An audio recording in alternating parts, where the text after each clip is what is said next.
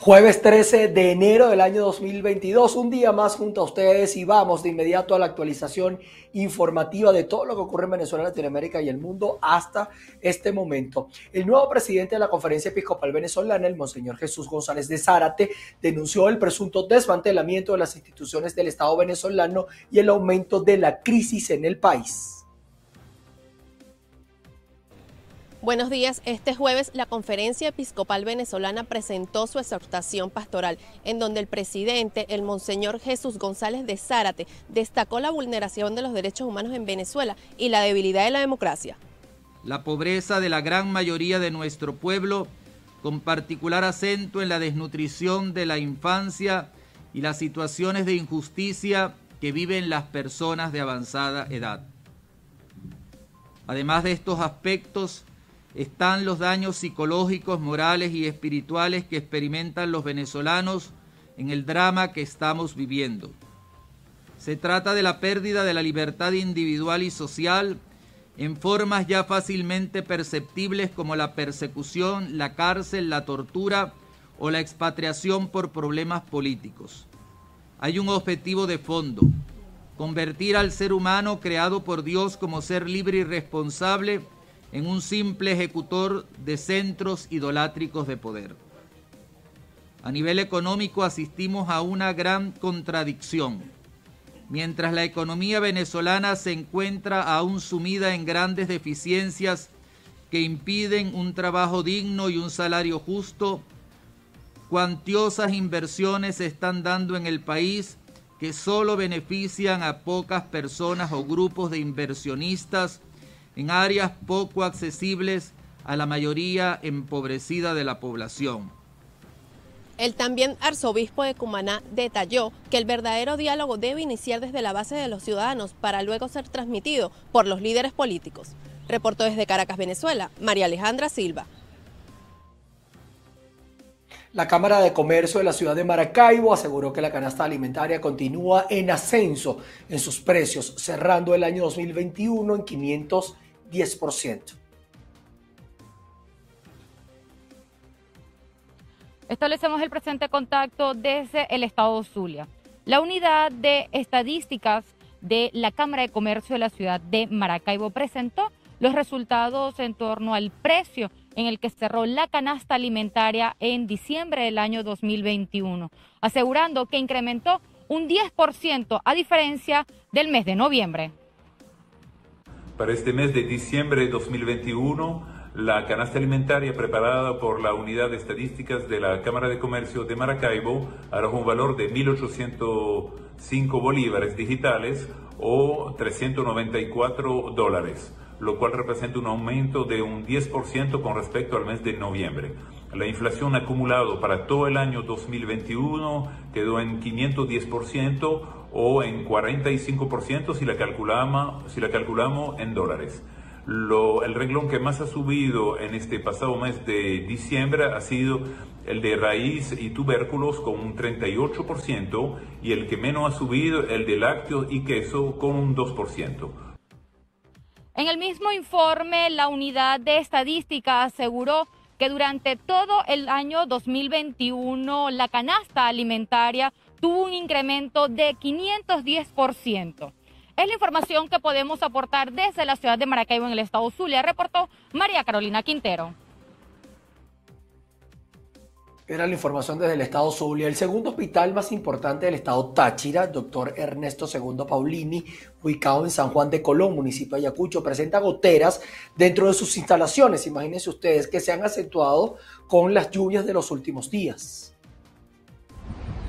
El hospital Ernesto II Paulini, ubicado en San Juan de Colón, en la zona norte del estado Táchira, tiene problemas de filtración de botes de aguas negras, así como también goteras dentro de la misma institución.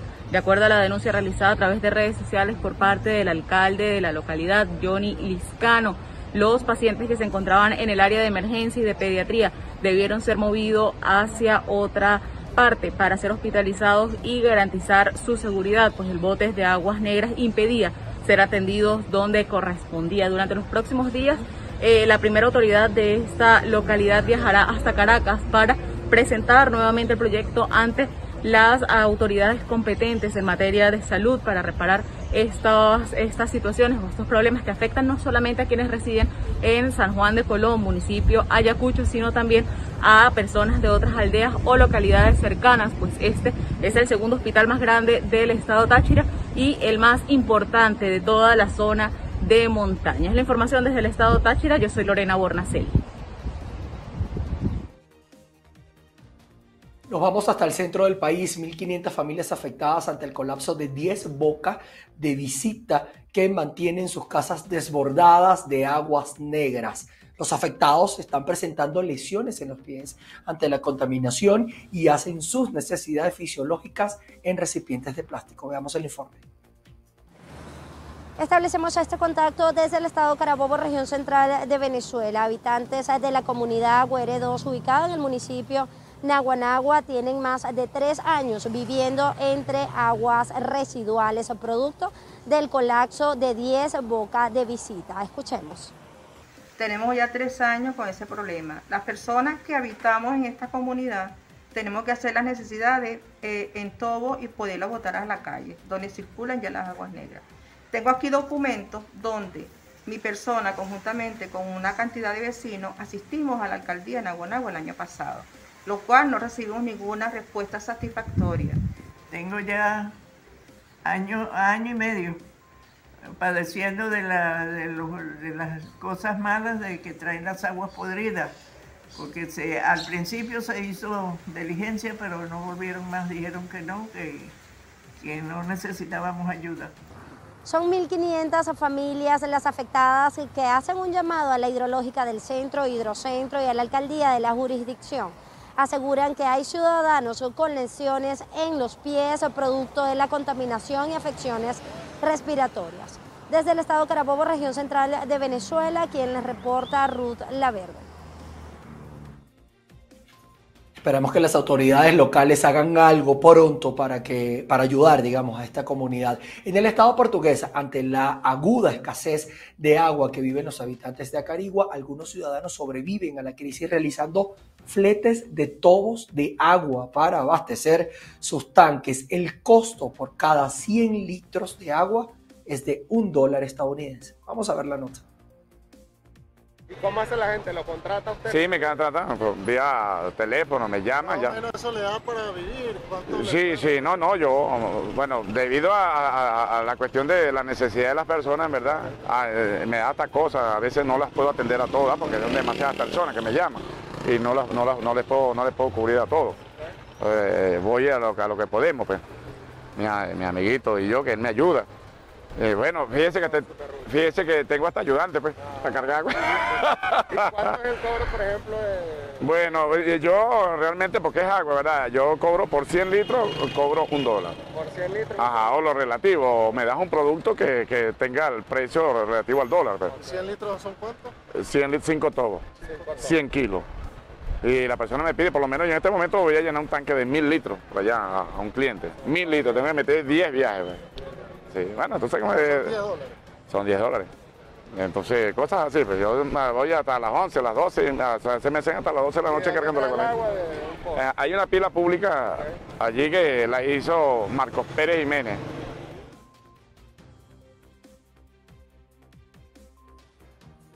Imagínense ustedes esa situación que se vive en la provincia venezolana. Nos vamos hasta el sur del país, en el estado Bolívar, trabajadores de Sidor están realizando una particular protesta. Dos empleados se ataron con unas cadenas y se instalaron en la entrada del estatal. Todo esto para denunciar que presuntamente la empresa los jubiló de manera forzosa. Veamos el reporte. Buenas tardes, gracias por este contacto. Estos dos trabajadores de Sidor llevan ya 72 horas encadenados en la puerta de la estatal fabricadora de acero. Afirman que esta empresa ha violado sus derechos laborales.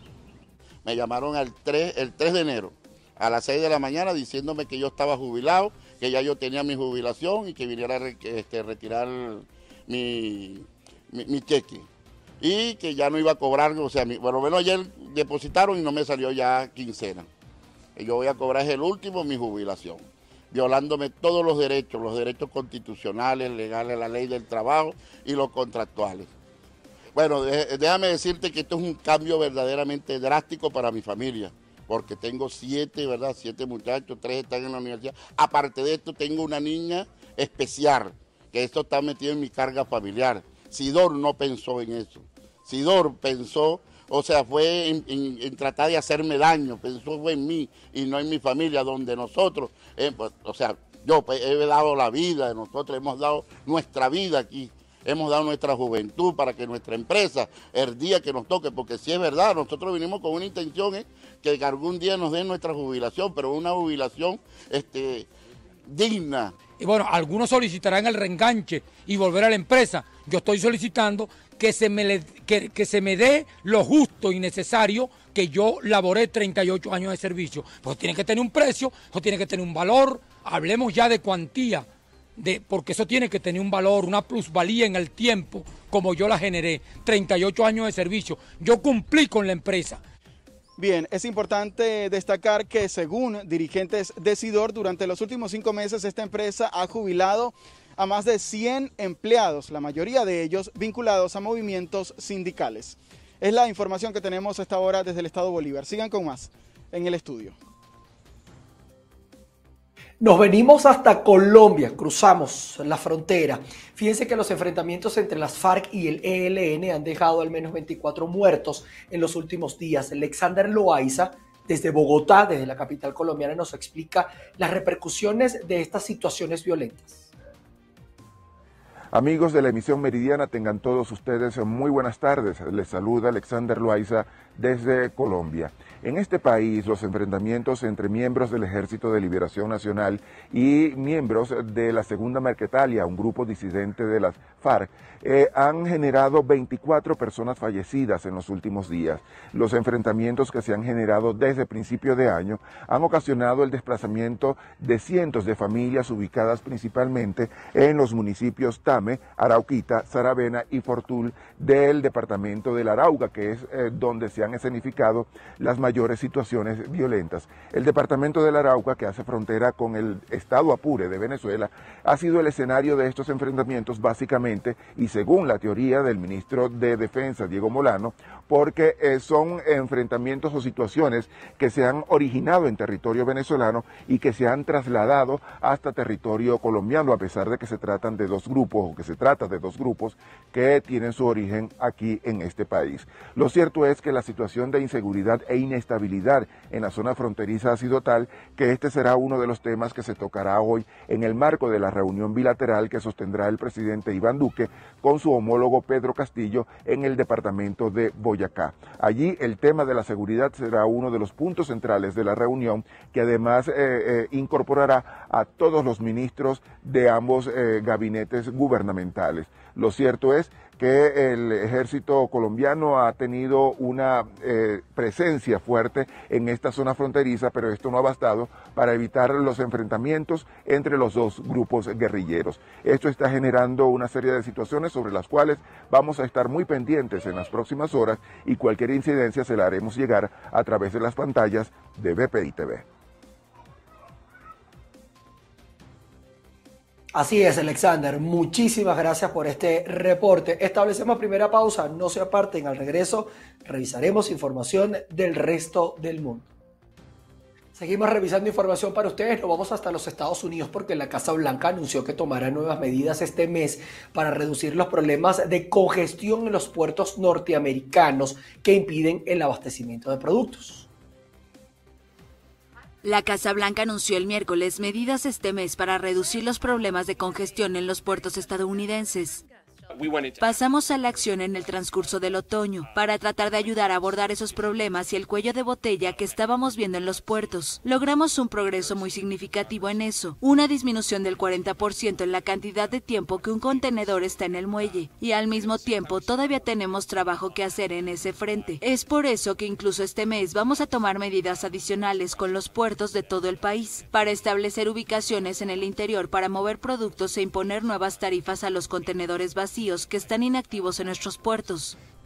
La administración del presidente Joe Biden impuso en octubre el funcionamiento durante 24 horas del puerto de Los Ángeles, el más importante de Estados Unidos, para acelerar el desembarco de mercancías y disminuir la fila de espera de los barcos que aguardan para descargar sus mercancías.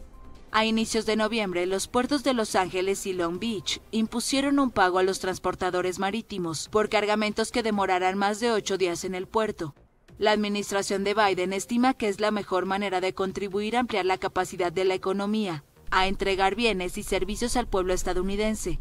La Casa Blanca reconoció que hay que atacar el alza de precios que afecta el bolsillo de los hogares estadounidenses. Vimos una desaceleración en la tasa de aumento de precios en varios aspectos. En los datos principales de aumento de precios vimos una disminución mes a mes a 0,5% por debajo del 0,8% del mes anterior. Todavía es demasiado alto, pero se mueve en la dirección correcta. Um, la inflación en Estados Unidos creció en 7% en 2021, un nivel inaudito desde junio de 1982.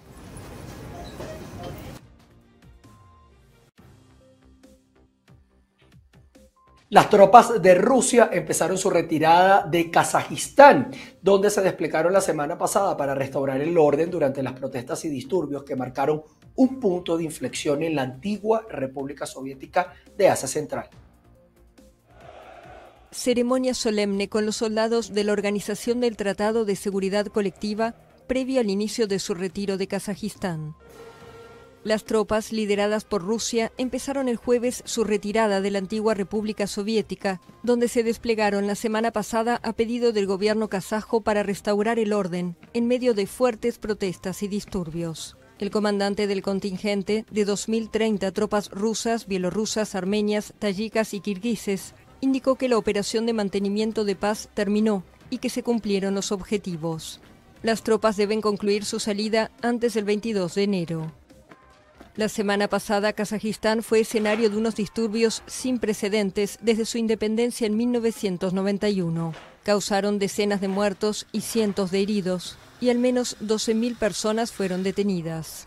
El gobierno kazajo aún no ha publicado el número exacto de víctimas de los disturbios, pero se estima que es muy elevado, dado que los manifestantes que participaron en los disturbios y las fuerzas policiales se enfrentaron con armas automáticas. El presidente kazajo Kasim Yomart Tokayev calificó los disturbios de agresión terrorista extranjera, pero no ha dado pruebas concretas en ese sentido.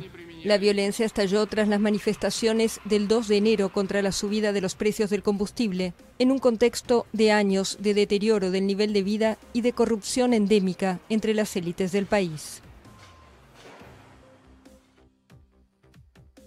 Y un ex coronel del servicio de inteligencia sirio fue condenado a cadena perpetua en Alemania por crímenes contra la humanidad, segundo veredicto dentro de este juicio sin precedentes sobre los abusos cometidos por el régimen de Bashar al-Assad.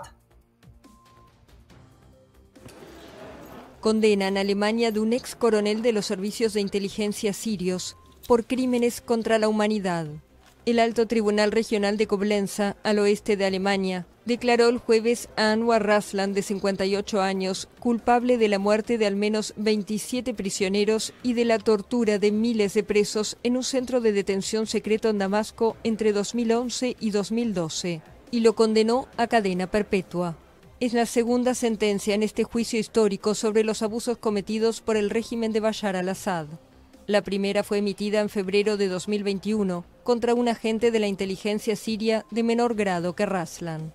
Esto es realmente histórico porque mientras Rusia, a veces ayudada por China, ha bloqueado los esfuerzos de enviar las atrocidades sirias a la Corte Penal Internacional. Existe una alternativa muy importante, que es usar la jurisdicción nacional, usar el concepto de jurisdicción universal, la idea de que los crímenes de guerra, las atrocidades masivas, pueden ser juzgadas de cualquier forma viable.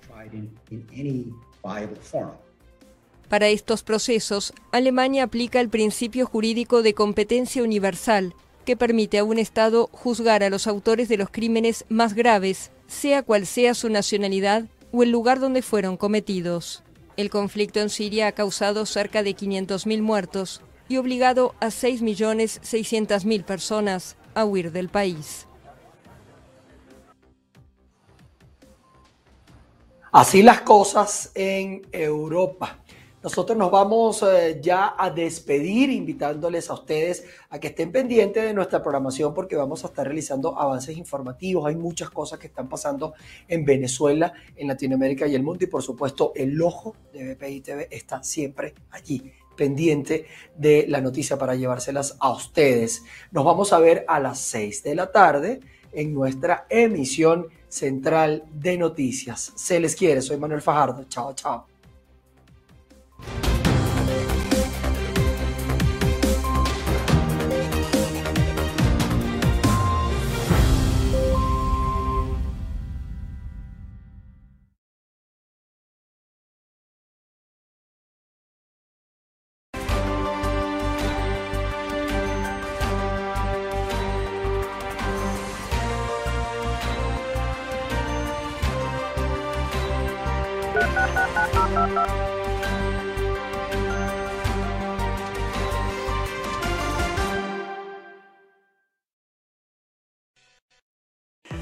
Conviértete en el instrumento de tu propio éxito certificándote como coach junto a la Asociación Hispanoamericana de PNL e Hipnosis. Esta experiencia full day de nueve días aquí en la ciudad de Miami